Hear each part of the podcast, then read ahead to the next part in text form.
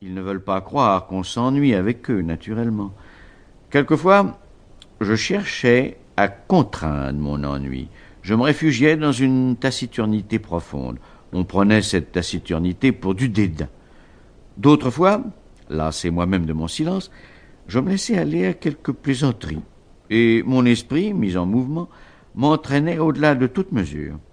Je révélais en un jour tous les ridicules que j'avais observés durant un mois. Les confidents de mes épanchements subits et involontaires ne m'en savaient aucun gré, et avaient raison. Car c'était le besoin de parler qui me saisissait, et non la confiance. J'avais contracté dans mes conversations avec la femme qui, la première, avait développé mes idées, une insurmontable aversion pour toutes les maximes communes et pour toutes les formules dogmatiques. Lors donc que j'entendais la médiocrité disserter avec complaisance sur des principes bien établis, bien incontestables en fait de morale, de convenance ou de religion, chose qu'elle met assez volontiers sur la même ligne, je me sentais poussé à la contredire.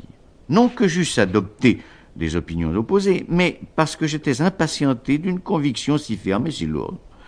Je ne sais quel instinct m'avertissait d'ailleurs de me défier de ces axiomes généraux, si exempts de toute restriction, si purs de toute nuance.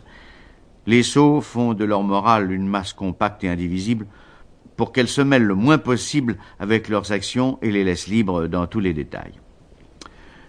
Je me donnais bientôt, par cette conduite, une grande réputation de légèreté, de persiflage, de méchanceté.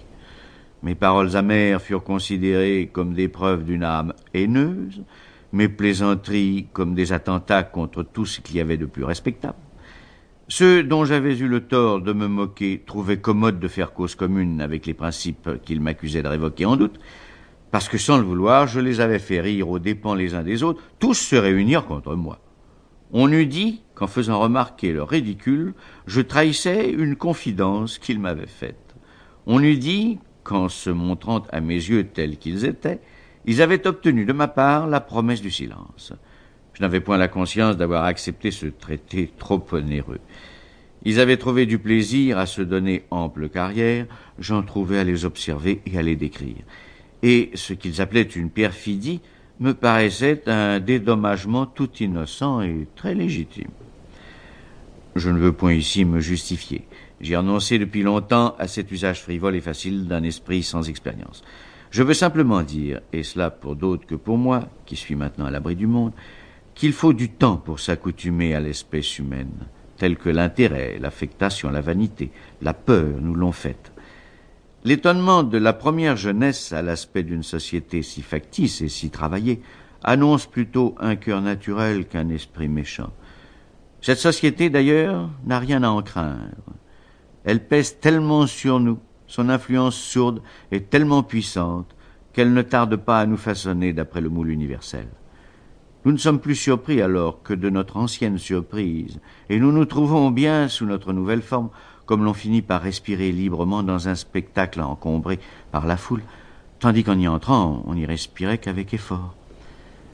Si quelques-uns échappent à cette destinée générale, ils renferment en eux-mêmes leurs dissentiments secrets. Ils aperçoivent, dans la plupart des ridicules, le germe des vices.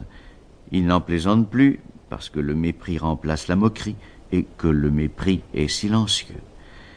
Il s'établit donc, dans le petit public qui m'environnait, une inquiétude vague sur mon caractère. On ne pouvait citer aucune action condamnable, on ne pouvait même en contester quelques-unes qui semblaient annoncer de la générosité ou du dévouement, mais on disait que j'étais un homme immoral, un homme peu sûr, deux épithètes heureusement inventées pour insinuer les faits qu'on ignore et laisser deviner ce qu'on ne sait pas.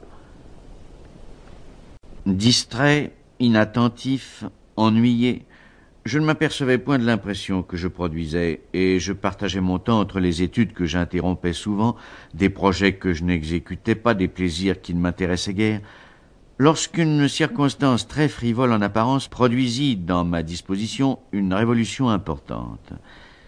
Un jeune homme, avec lequel j'étais assez lié, cherchait depuis quelques mois à plaire à l'une des femmes les moins insipides de la société dans laquelle nous vivions. J'étais le confident très désintéressé de son entreprise. Après de longs efforts, il parvint